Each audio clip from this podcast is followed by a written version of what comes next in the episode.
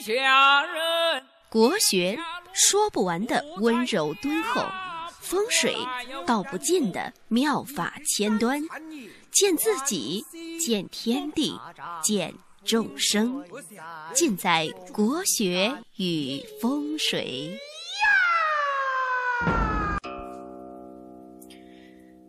各位听众，大家好，欢迎大家收听《国学与风水》，我是罗云广志。今天呢，我们来说一说面相的十二宫。有些朋友要求讲讲一讲面相，其实面相这个东西呢，可以说在术数当中呢，是一门高精尖的一门学科。没有长期的一种修为呢。是很难把这个技术技艺呢用的如鱼得水。为什么呢？因为人的面相、手相这些东西呢，它是随着季节、随着天气的干湿，然后呢，包括人脸上的气色，都是一直在变化的。所以说呢，呃。它不像八字，八字呢，天干地支造就排，只要你排好之后呢，放在那边，你十年前来看是这个八字，十年之后呢来看，还是这个八字，就基本上它是不产生变化的。但是呢，像面相这个东西呢，你去年见一个人和今年见一个人，可能他的神态。脸上的纹理、手上的纹理会差很多很多，而且观面相的时候呢，当时的那个呃那个光线，呃，这都会以及以及当时的那个面相师的先生的一种心态，都会产生非常大的影响，所以呢。命不易谈，相更难谈啊。但是呢，我们可以从一些呃基础的先开始。正常来说呢，一般都把面相呢分为十二宫。这十二宫分别是指什么呢？第一个呢是命宫，命宫呢是在两个眉毛中间，然后呢山根偏上一点。这个地方呢是人的命宫，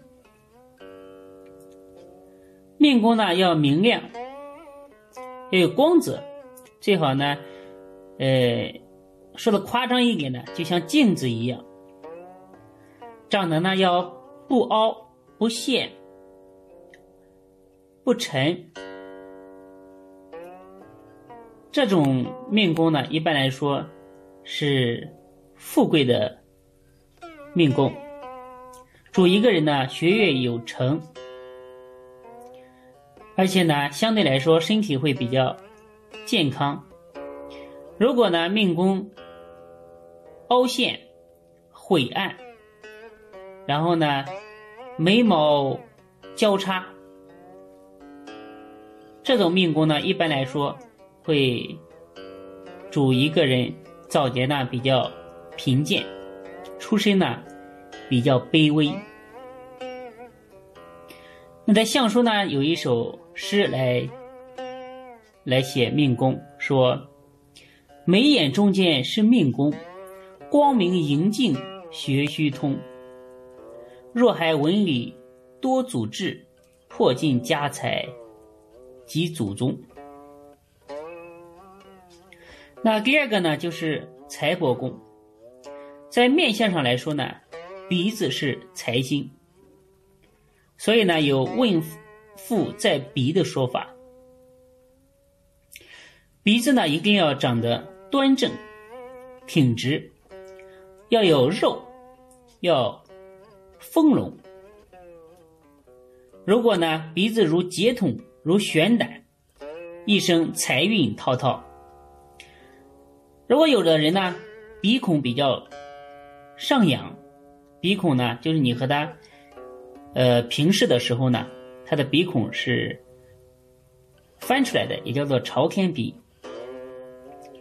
在相书上呢，当然说的非常夸张了，说家里面没有隔夜之粮，是贫寒之命。其实，在生活当中呢，我们也可以看到这种鼻孔上扬的人呢，一般来说都是做那种呃体力劳动的比较多一些。那鼻子呢，也有一首诗，叫做“鼻主财星盈若龙”。两边除灶莫叫空，养漏家无财与利，地隔相朝贾贵风。第三个呢为兄弟宫，两眉之间呢是兄弟宫。如果眉毛长，而且能够盖住双眼，一般来说呢兄弟比较多。但是现在中国的政治大气候呢是搞计划生育，所以呃一般兄弟呢现在都不多了，多的两个少的一个，不像以前一家四五个，所以呢面相八字这方面的学问呢也要结合时代的特点。那眉毛呢最主要的是要长得秀气。要浓疏相宜，眉毛呢太浓太疏都不好，要浓疏相宜。像什么呢？有如一弯新月，这种眉毛呢再好不过。这种人一般比较聪明，而且品德高尚。眉毛呢最近散乱，眉尾像扫帚一样，叫做扫帚眉，主财钱财不聚，赚一个花俩。这种人。第四个呢是田宅宫，田宅宫呢就是两眼为田宅，眼藏神，也是一个人健康状状况的一种反应。如果一个人的眼如黑漆，凤目高眉，主家财万贯，健康而且高寿。若是呢两个眼睛，每天你看看到他的时候都是。醉眼朦胧，而且呢，哭的时候没有眼泪，一笑的时候眼泪就流出来了。这种人呢，健康堪忧，而且呢，你想他的健康都不好，他的头脑都不清醒，怎么可能去赚来很多钱呢？所以这种人呢，也是运势呢比较阻滞。第五个呢，就是男女宫，男女宫呢位于两眼之下，也叫做泪堂。其实呢，也是，呃，子女宫，在那个下眼睑的位置。如果呢泪堂平满，而且呢隐隐还有卧蚕，卧蚕和那个眼袋可不一样啊！大家可以去网上百度一下，像那个韩国的那个，呃，明星很火的那个叫什么名字？都敏俊，还有那个呃都教授。他们那个卧蚕都非常好看，你可以，呃，调出来他的照片看一下。卧蚕和眼袋不一样，有有些人确实搞混。而且呢，有隐隐的卧蚕，这种人呢主子息，比较富贵。有一句话说的是，眼下有卧蚕，呃，主有好儿难，就是这个道理。如果呢？泪堂深陷，则与子女无缘；或者说呢，泪堂上有黑痣、有斜纹，容易克损儿女。左眼左眼左泪堂呢，代表儿子；右泪堂呢，为女儿。所以泪堂呢是分阴阳的。第六个呢是奴仆宫，奴仆宫呢是在。地格之方，大概呢就是在下巴这个位置。如果奴仆宫圆润丰满，代表呢有很多丫头、很多仆人来侍来侍候你，叫做势力成群。那奴仆宫呢，如果枯陷，则形单影只，别说叫人伺候了，可能连自己的子女在晚年的时候都不在身边。奴仆宫呢，也代表一个人的晚景、晚运。如果呢长得丰满圆润，则晚景悠游。就是退了休之后呢，子女非常的孝顺，而且子女的工作啊、事业呢都发展的非常好，不要你操心。而且你呢每个月要有大几千块钱的工资，那活得舒服死了。如果呢奴仆长得枯线，一般来说晚景呢都比较凄凉。第七个呢就是妻妾宫。妻妾宫呢，位于眼尾，也叫做奸门。奸就是一个女加个干，叫奸门。不知道为什么古人起这个名字啊？奸门呢要光润，没有杂纹，要丰隆平满。一般呢都有很好的婚姻，而且呢会得到妻子的助力。比如说妻子很有能力啊，或者是妻子的家里啊有钱有势，可以帮到你，叫做得妻之力。如果呢，奸门深陷，而且呢比较晦暗，而且呢，呃，长了乱七八糟的纹理，这种人呢，一般一生婚姻不美。但是呢，有一个好处，就是经常做新郎官什么意思？大家懂吗？就经常离婚嘛，婚姻不稳定。第八个呢是极恶宫，极恶宫呢是在印堂的下面，在鼻子山根之处。两眼之间为极恶宫，山根呢，如果丰隆平满，主一个人有福禄；若直接伏羲，伏羲呢就是脑瓜，直接伏羲主文章才华，文章啊才华像王勃一样，小小年纪出口成章，而且呢主一个人的寿命比较长。如果呢有纹理。而且有伤痕，而且呢低陷。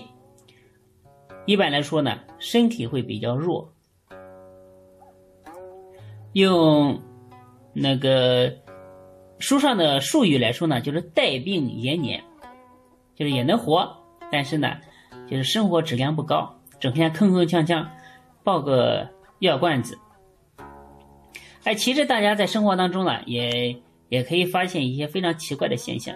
也有的人呢，身体好好的，然后去医院一一体检，一查出来就是大毛病，就是不能治的大毛病，然后就挂了。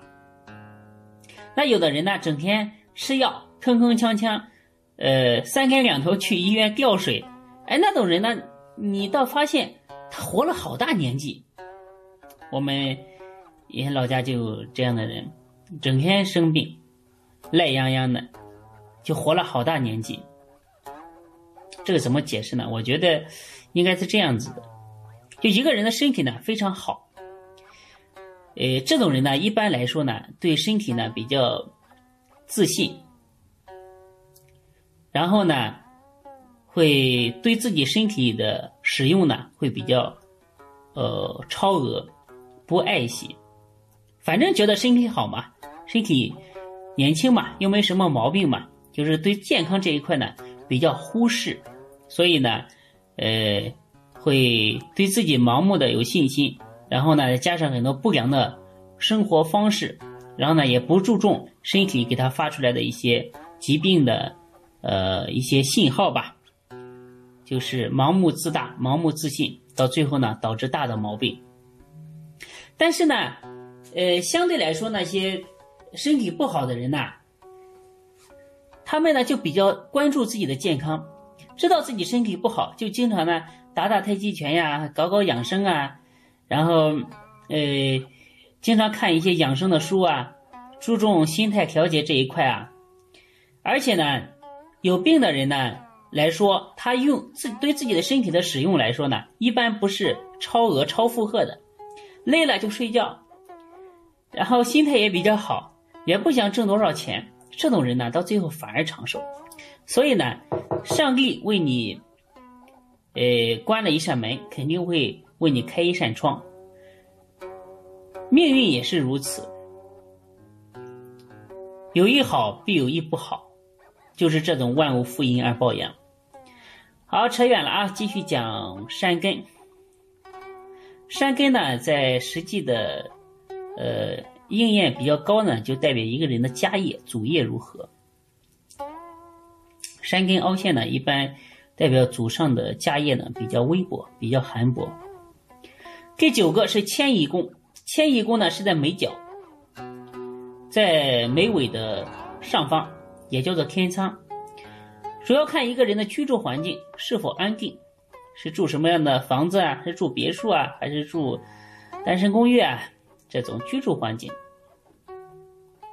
而且呢，也是主一个人的呃迁移。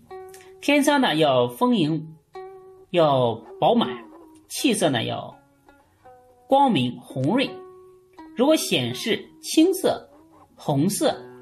黄色、紫色呢是贵气，主呢一生出入豪宅，安定终身，比较安定，不奔忙。